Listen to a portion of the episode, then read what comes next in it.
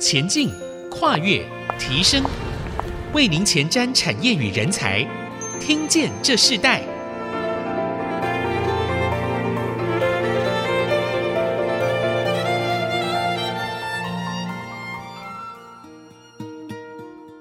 欢迎来到《听见这时代》，我是主持人郭兰玉。今天在《听见这时代》节目里头，我们要跟大家分享的主要的题目呢，我们要谈到前瞻半导体发展趋势，看见台湾新亮点。我们知道，在台湾的半导体的整个产业已经成为台湾 GDP 的要角，牵动了全球的供应链，协助了 IC 设计业者在晶圆代工。封装测试的投片生产顺利，其实有个无名英雄，就是 EDA。EDA 的电子设计的自动化，早已是半导体产业不可或缺的一环，让企业的创新与生产更快速，也更有效率。所以，面对这样的一个趋势呢，如何结合不同的技术领域，做出优异的应用，就变得相当的重要。今天我们邀请到了 EDA 当中的佼佼者。Cadence 翊华国际电脑科技台湾区的总经理宋博安来到我们的现场。我们知道 Cadence 翊华科技是电子设计自动化领域的关键领导者，拥有三十多年的运算软体专业的知识以及广大的客户群，也持续推动了全球电子设计自动化的创新。呃，记得多年以前，宋博安总经理曾经也受邀在这个空中的节目中提到，半导体产业的趋势，前瞻预测 AI 的蓬勃发展，这样子的一个趋势呢，这样的预测，目前好像他当初所说的这些预测都已经都已经成熟，而且开始落实了。所以，我们今天也特别邀请到呃宋博安总经理来跟我们分享，呃，请总经理跟我们谈到整个半导体产业的这个上游的角度，纵观现况，找出关键的新趋势。我们现在先请呃宋博安总经理来跟我们的听众朋友问声好。主持人好，然后在空中的听众朋友大家好，我是 Cadence 台湾区总经理宋博安。啊，Brian 你好，你好。我们知道，Brian 之前在多年以前曾经有呃预测，在整个前瞻 AI 的这个整个的蓬勃发展哈，在预测的过程中里头，其实都已经你当初所说的都已经落实了。所以在这个我们一开始的时候，我们就来谈到半导体产业现况与未来。那在这个主题里头，我们特别要请 Brian 跟我们分享一下哦。我们从宏观的趋势谈起，在 EDA 的这个角色，呃，是提供这个运算软体工具给 IC 设计的。这个产业，您曾经用铲子与建筑物的比喻来形容 EDA，就像是个铲子，非常的生动。铲子是否畅销，跟建筑业兴不兴盛，其实是有息息相关的。Candence 是一定也会关注整个市场的趋势。经过二零二一年的盛况，到现在的半导体的整个产能的满载，甚至到了今年二零二二年，你如何前瞻接下来几年的市场的整个发展趋势呢？啊、好的。呃，我想首先呢，我们我常常会说到说，Kaden 在整个半导体的产业，这未来是黄金十年。那目前看起来这个趋势还是正确的。那我们目前像今年的半导体的产值已经到了六千亿，那预计到二零三零年会到一兆。所以目前这个整个的成长是 momentum 还是一直 continue 的是往往上的去做成长。那虽然我们目前前几年因为疫情，甚至现在疫情的关系，在 consumer PC 呃 mobile phone 这些的需求大量的增加，那高速运算 AI 呃 VR 这些东西呢，其实也慢慢的最近在这几年也慢慢的 pick up 下一棒。所以你可以看到，还有电动车，这整个半导体都是一棒接一棒接一棒的继续往上的蓬勃发展。所以呢，我们预期在未来的这几年，半导体的需求跟成长还是非常的强劲的。是你对于你之前的预测，看到现在在这个二零二二年几乎都已经落实，你自己看到这样的一个趋势的这个应验，你自己有什么样的心得呢？呃，我觉得有什么样的心得？我觉得刚好举最近。台大毕业生有一个台大电机系的说，感谢他父母亲没有让他选医学，逼他选医学系。我觉得的确，现在也是一个半导体跟呃整个电子产业的蓬勃，对人类其实医学也需要半导体。因为有很多同学，其实很多像现在做血氧啊，做很多东西都是后面都是半导体在推动，所以这部分也不能说是预测啦，只是说刚好人类在这个 revolution 半导体刚好在这个时间点继续帮人类继续往下一个呃工业四点零的一个成长往前迈进。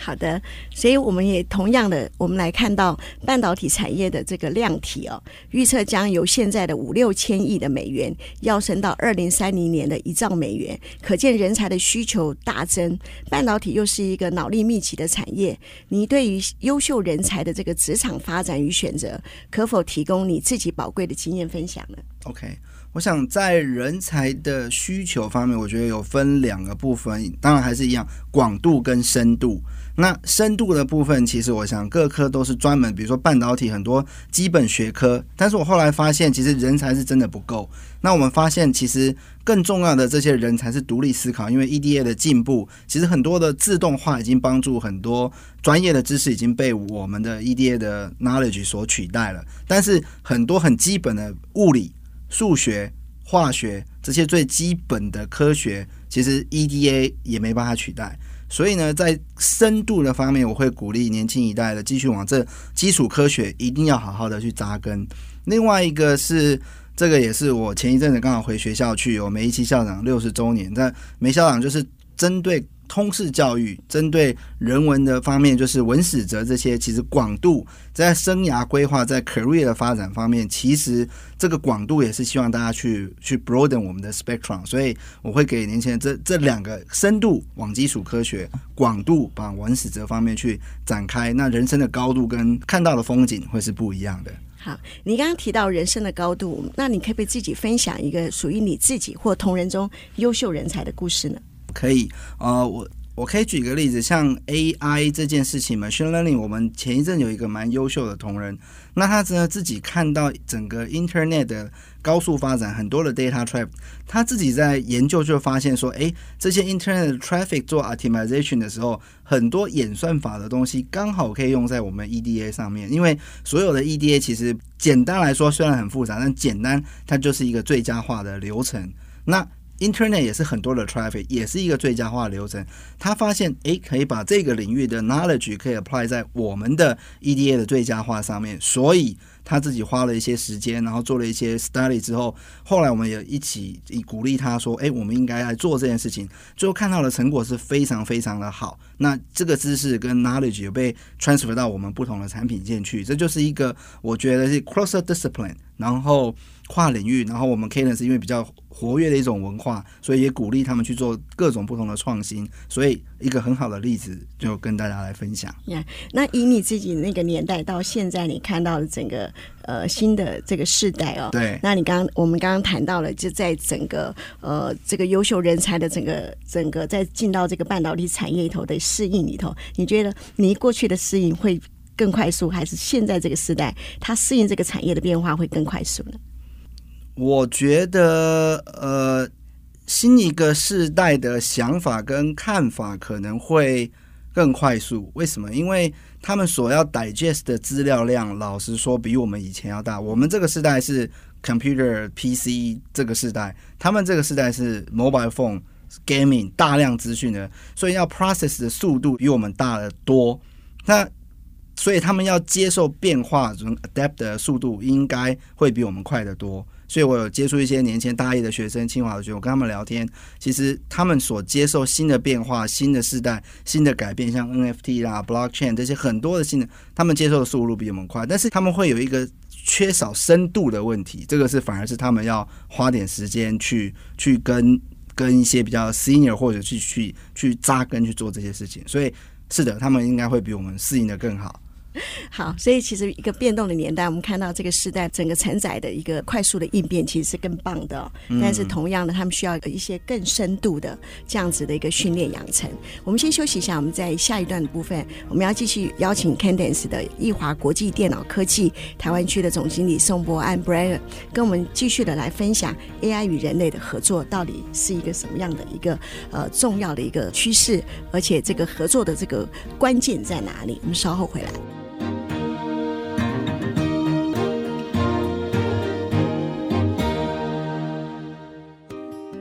欢迎回到《听见这时代》，我是主持人郭兰玉。呃，在《听见这时代》，我们这一集的主题主要跟大家谈的是前瞻半导体发展趋势。看见台湾的新亮点。那我们针对这个主题，今天特别邀请到来宾是 Candence 的易华国际电脑科技的台湾区总经理宋博安 Brian 来到我们的节目啊。刚刚在前一段我们谈到，主要谈到半导体产业的现况与未来。那在这一段部分，我们要继续跟大家分享的部分是谈到 AI 与人类的合作要如何的协调运用，如何的开展新的格局。那所以我们特别呃从整个市场的一个趋势来看，有个重要的趋势就是 A AI。嗯、我们知道 Brian 你自己在二零一八年的时候，你前瞻往后几年曾预测 AI 的时代，如今完全得到印证。透过人工智慧的这个帮助呢，更先进的这个 IC 设计，这些年是不是更成熟了？你自己有最新的观察的指标吗？嗯，是的，主持人这个问题问得太好了，在。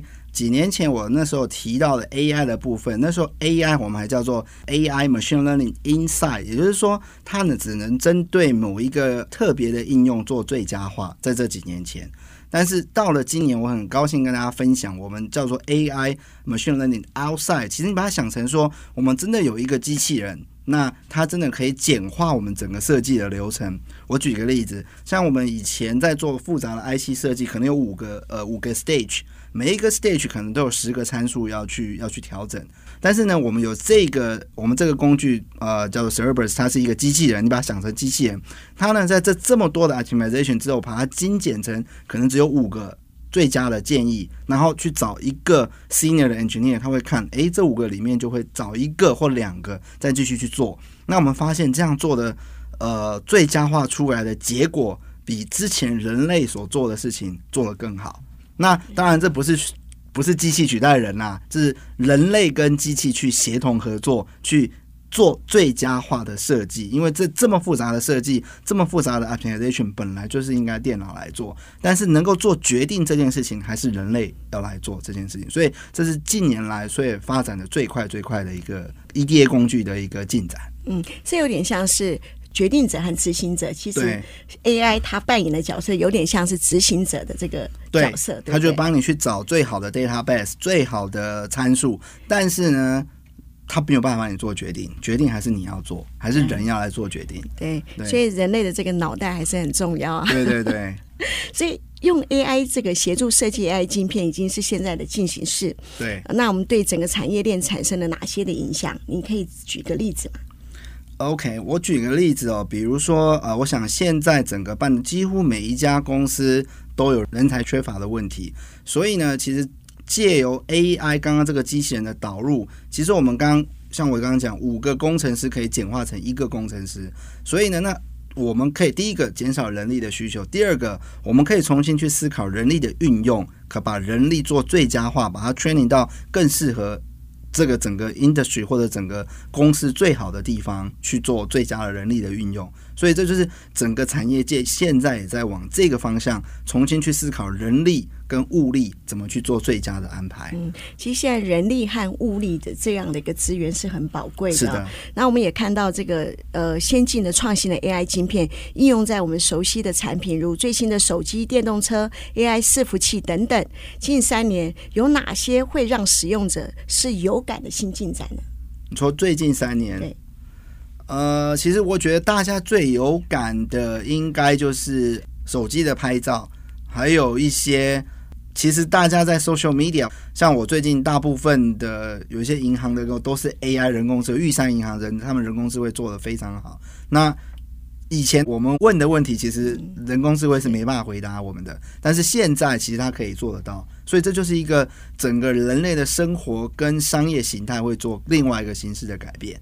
是，所以其实我们看到，不管是科技产业，甚至到了这个呃银行、金融整个产业生活的变化里头，都已经在运用了。那这个 AI 的这个往前发展的趋势是呃一直往前进的，也不可能是再退后了。那同样的，面对这个半导体人才的紧缺，AI 与人类的关系会如何演变呢？你自己的看法是如何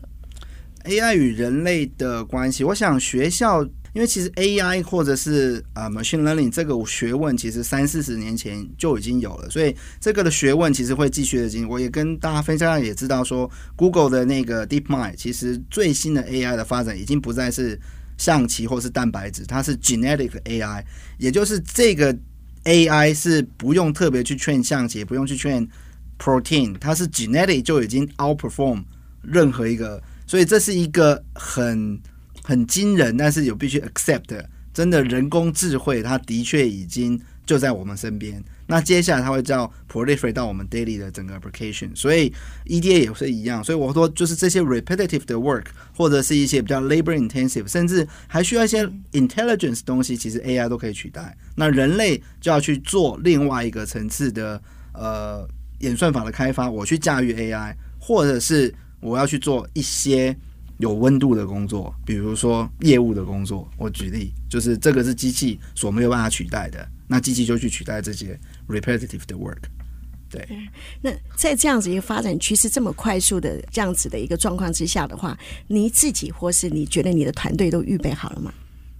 呃，应该是说我们已经看到这个需求，所以我们的团队也必须准备往这个方向去做。不管是工程部门也好，业务部每个方向都有他们所必须。毕竟 AI 还是一个协同合作，目前还是属于应该说 infant stage 吧。等到它真的成熟到假设 Elon Musk 真的那个机器人出来，我们电影的那个情节真的发生，可能也是大概十到二十年之后了。嗯，是，所以面对半导体人才的整个紧缺，还有 AI 与人类的关系如何演变，你自己过去可能有人说会担心 AI 取代人类，可是我们看到其实到现在的发展不是的，AI 是可以是人类的好帮手。是的，哦，到这样子的一个过程里头，你自己看以 Cadence 这样子的一个产业，它是怎么去呃应和整个这样的发展呢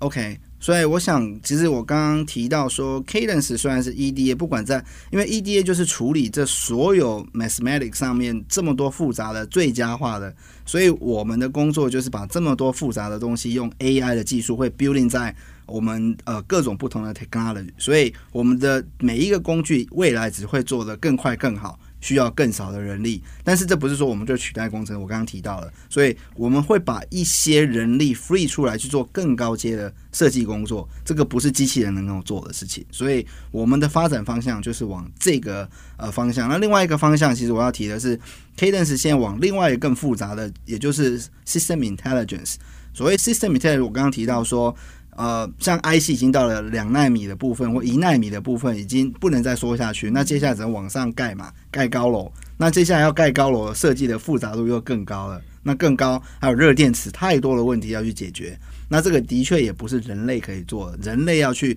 设计这个东西，需要工具来帮助我们做 design。这样才可以盖出更漂亮的摩天大楼。是，呃，既然 Brian 你你用了这个高楼这样子的一个形容来看的话，一个建筑建筑感，那你自己提到了过去的产值和建筑业这样子的一个发展的比喻，那是不是同样的能够让 AI 变成工程师最厉害的产值吗？你在你自己的一个整个管理和呃带领的团队这样子的一个趋势之下？应该说，AI 它是一个部分，但是它不会是我们所有的 dominate 我们所有的产值。应该是说，我们所有成长的动力会来自这个部分。但是除此之外，每一个基本的工具的本身都还有它继续往前成长的动力，所以它是跟我们每一个产品线都会相辅相成的。所以是的，它会帮助我们，就是往更好的方向去做前进。所以它会是成为工程师的产值。是的。嗯，好的，好，我们先休息一段。我们在呃下一段部分，我们要继续要呃邀请呃宋总经理来跟我们 Brian 跟我们来谈，在整个产业的前瞻发展的这个未来性，到底我们还要注意哪些的事情？整个在呃像节省 D J 设计的整个工作的一些时间啦，到整个跨领域的沟通，到底我们在整个一个产业的链接里头，还有这个 Candice 他们自己在这个 EDA 到进入到一个半导体产业趋势里头，他们如果掌握有。其实，在量子运算的等等这样子一个领域中，他们是如何发展？我们稍后回来。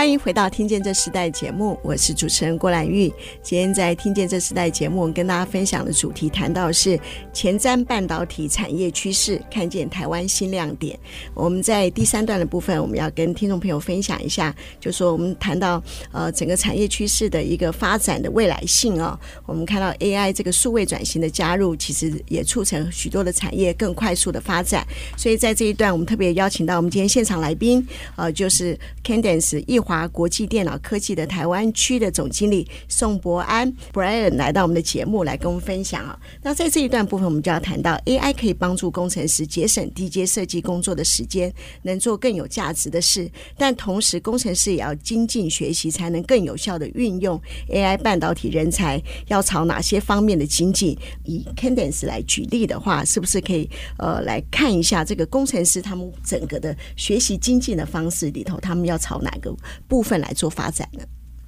呃，工程师，我想刚刚有提到，如果是因为其实，在电子自动化，其实，在我们做软体的设计，其实后面有很多是有端 computer software 的部分，所以像。基本上，computer architecture 啦，像这些基本的，那基本的演算法的部分，基本的 mathematic 的部分，那当然有一些电子电路设计这些的经验是很有帮助的。因为，嗯，EDA 其实是自动化，很多人在设计的时候，其实忘记了电子电路的基本的原理。那这些基本原理其实往往是在有一些 turning point 会很有帮助，所以。就是我提到，当这些 AI 或电子自动化，人类能够胜过这些地方的，在于对基本科学的了解跟深入的应用。所以这个是工程师在基本的扎根的部分，我觉得最能够胜出的部分。所以这反而是我比较需要要强调的部分。嗯，你过去自己也本身也是工程师，我是啊，的领域出来的，对，对不对？你从工程师的角色。到管理的角色，你觉得在整个的数位发展里头，你自己经历到最重要的一个宝贵经验是什么？哦，我觉得最重要的宝贵经验，我刚刚提到说，人才还有另外一个层次的广度。那其实很多可能要看个性，就是说有些人可能比较喜欢接触或 interact people，但是不是说喜欢他就可以去做。另外一个事情就是你怎么把你能够比较复杂的一些。工程的 language 能够讲的让客户能够理解，或者是客户的复杂的问题，你可以简化成一个呃内部可以理解。所以也就是说，怎么样有效沟通？有效沟通这件事情是非常重要。这也是我后来在 career 为什么会转成后面比较 business 的，或者是在管理公司，其实大部分的工作都在于做有效沟通。那当然，基础的工程训练让我比较能够逻辑的训练，然后比较能够了解。Exactly，客户到底在讲什么？这当然是有帮助的，所以这个是一个加分的效果。对，呃，所以你刚刚提到这个呃有效的沟通，就让我们想到这个 Candence 其实是注重客户这个跨领域的沟通哦。所以这是不是也是 AI 无法取代，展现出人类的价值很重要的一个精神呢？没错，没错，这个有效的沟通跨领域，所有的这些都是一个比较困难的这部分。其实，呃，在美国，DAPA 也有一个叫 Natural Language，我们人类讲的这个叫 Natural Language。我们开始训练机器去了解 Natural Language，现在开始，不过这个 study 才刚开始，虽然有一些进展，但是还有一段路要走。对，是啊，你自己在呃台，你是台湾培育的人才，然后进到一个呃外商国际的公司，然后在整个数位发展、整个产业的发展的趋势的这么快速啊、呃，无论过去的电子电路的整个的自动化设计，到现在我们 AI 的导入，对于你来讲，从一个台湾人才到整个的一个进入到国际半导体的这样子的一个趋势的一个产业领域里头，你觉得对你最大的跨越是什么？呃。对我最大的跨越，其实我觉得是不同的文化的 culture 的 cross discipline，就是沟通还是沟通。因为其实以台湾 training 的人，其实台湾人发现都很优秀，但是常常会被人家说我们是温良恭俭让。那可是其实，在很多所谓有效的沟通，你必须坚持你的 point，有效的去做重点的沟通。那你也不要怕。说出来的是不对的，因为没有所谓的不对，只有你不说，所以你不说那是你的问题。你说了，只有能不能解决的问题。所以这整个沟通协调的问题都要很勇敢的去沟通、跟表达、跟协商。所以不要怕有 argument，也不要怕觉得自己说了不好，就是。勇敢的去做沟通，去达到有效的沟通，这是非常重要的一件事情。这也是人工智慧呃没有办法取代的一部分啊，就是沟通的部分，是的，还有表达的部分。我们接下来我们要另外请教呃宋总经理一个问题，就是 EDA 必须前瞻半导体产业大概五年的时间，所以很多人看好量子运算的发展，你自己的看法是如何的？OK，我想量子电脑我们其实看到它的是一个一个应用。那它量子电脑其实里面所需要的半导体，其实它还需要另外一个是那个 photonic，也就是光学的部分。所以我们看到的是，我们其实就像我们 EDA 是帮助里面的半导体做设计。那我们看到量子电脑的需求，其实我们也看到 photonic。不过 photonic 它属于光学的这一块，是我们必须跨领域。所以这一块我们目前也在跟另外别的公司来做协同合作，去提供一个有效的设计。所以这个部分，我想。对，量子电脑是一个非常重要的 application，所以对我们来讲是一个必须去在跨领域到结合我们 EDA 到 photonic，就是光学的领域去做更好的工具，给量子电脑来做更好的设计。好，呃，那你刚刚提到这个呃量子力学部分，甚至已经进入到光学的这样子的一个提供。那同样的，如果以 Candence 在量子运算这方面，是否已经在前瞻布局的规划了呢？呃，应该说量子电脑对我们来说是一个应用，我们应该没有办法去主导量子运算或者量子电脑要怎么去做。这个是很就像 high performance computing server 的设计，可能是 Amazon 啊或者是 Facebook 他们的设计。那他们怎么设计？他们掌握他们的 know how，我们 again 还是提供他们适当的工具去做。他们的设计，所以我们是没有办法去影响他们去做他们的设计。所以在前瞻布局的部分，你们是怎么去规划的？这样子的一个呃，让在这整个市场里头，你们仍然有一个主导性的位置。好的，因为像我刚刚提到，所有的这些 first tier，其实要从源头半导体最上面的源头，从制成台积电。那么很幸运的，从台积电从制程的设计最 fundamental 的 physics 的时候，它必须就跟 EDA 一起合作，因为太复杂了，制程本身也做不来。所以，然后一直到下游各种不同的应用，比如说量子运算啦，high performance computing，这都是应用。那这些应用有他们的演算法跟应用，所以我们就是跟这些 first tier 的 customer，他们会。呃，其实他们已经看到未来几年的开发，那他们会有需求说，那我自动化需要到什么样的自动化？那这些就会是我们的产品所规划的方向，也就是我们规划是跟客户一起来做。成长跟规划来设计我们的产品，嗯，所以跟客户整个的发展其实是很重要的关系。可同样的，因为在整个呃前瞻这个三五年之后的整个未来的一个市场，不只是客户都要进步，同样的这个未来的半导体产业也必须要拟定好很好的人才策略。嗯，那在这样的一个人才策略中，你自己最看重的是什么？呃，我觉得人才的策略方面，其实我们看到的人才。第一个就是我们最看重的，还是他能够快速去吸收新的 technology，还有就是比较能够 take challenge。因为就像我刚刚提到，其实我们所面对的问题，其实大部分设计上的问题，可能都不是学校有教的。但除了他回到最基本的电子，就是最基本的物理啊、数学这些绝对不变。但是客户的应用。是千奇百怪，问题也是千奇百怪，所以你怎么样有这样的 mentality，怎么样有这样的呃 pressure taking 的 capability，能够去解决问题的能力，这个是我们所看重的能力。嗯，对，你自己怎么培养解决问题的能力呢？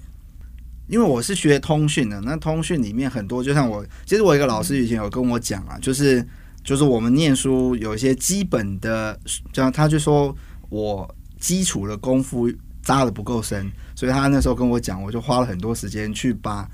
几本书有念通，工程数学和数位信号，所以因为这些东西有念通，所以后面。就比较能够理解各种不同的应用，所以回到原点，有些东西你一定要把它念通。嗯，所以其实跨领域的专业素养培育的基础是非常重要的。好，那我们今天也非常谢谢 Cadence 易华国际电脑科技的台湾区总经理宋博安 Brian 来跟我们分享今天的主题：前瞻半导体发展趋势，看见台湾新亮点这个主题。那我们今天的节目也进行到这里，在下一集的部分，我们将要谈产业与这个产学的合作，还有现在可能全球最夯的 ESG，以及整个全球呃人才整个培育，甚至整个人才策略真正的更深度的一个发展，到底未来性是什么？我们在下集的听见这时代，我们要一起再邀请宋博安总经理跟我们一起分享。所以今天的听见这时代，我们就进行到这里，我们下次再见，拜拜，拜拜。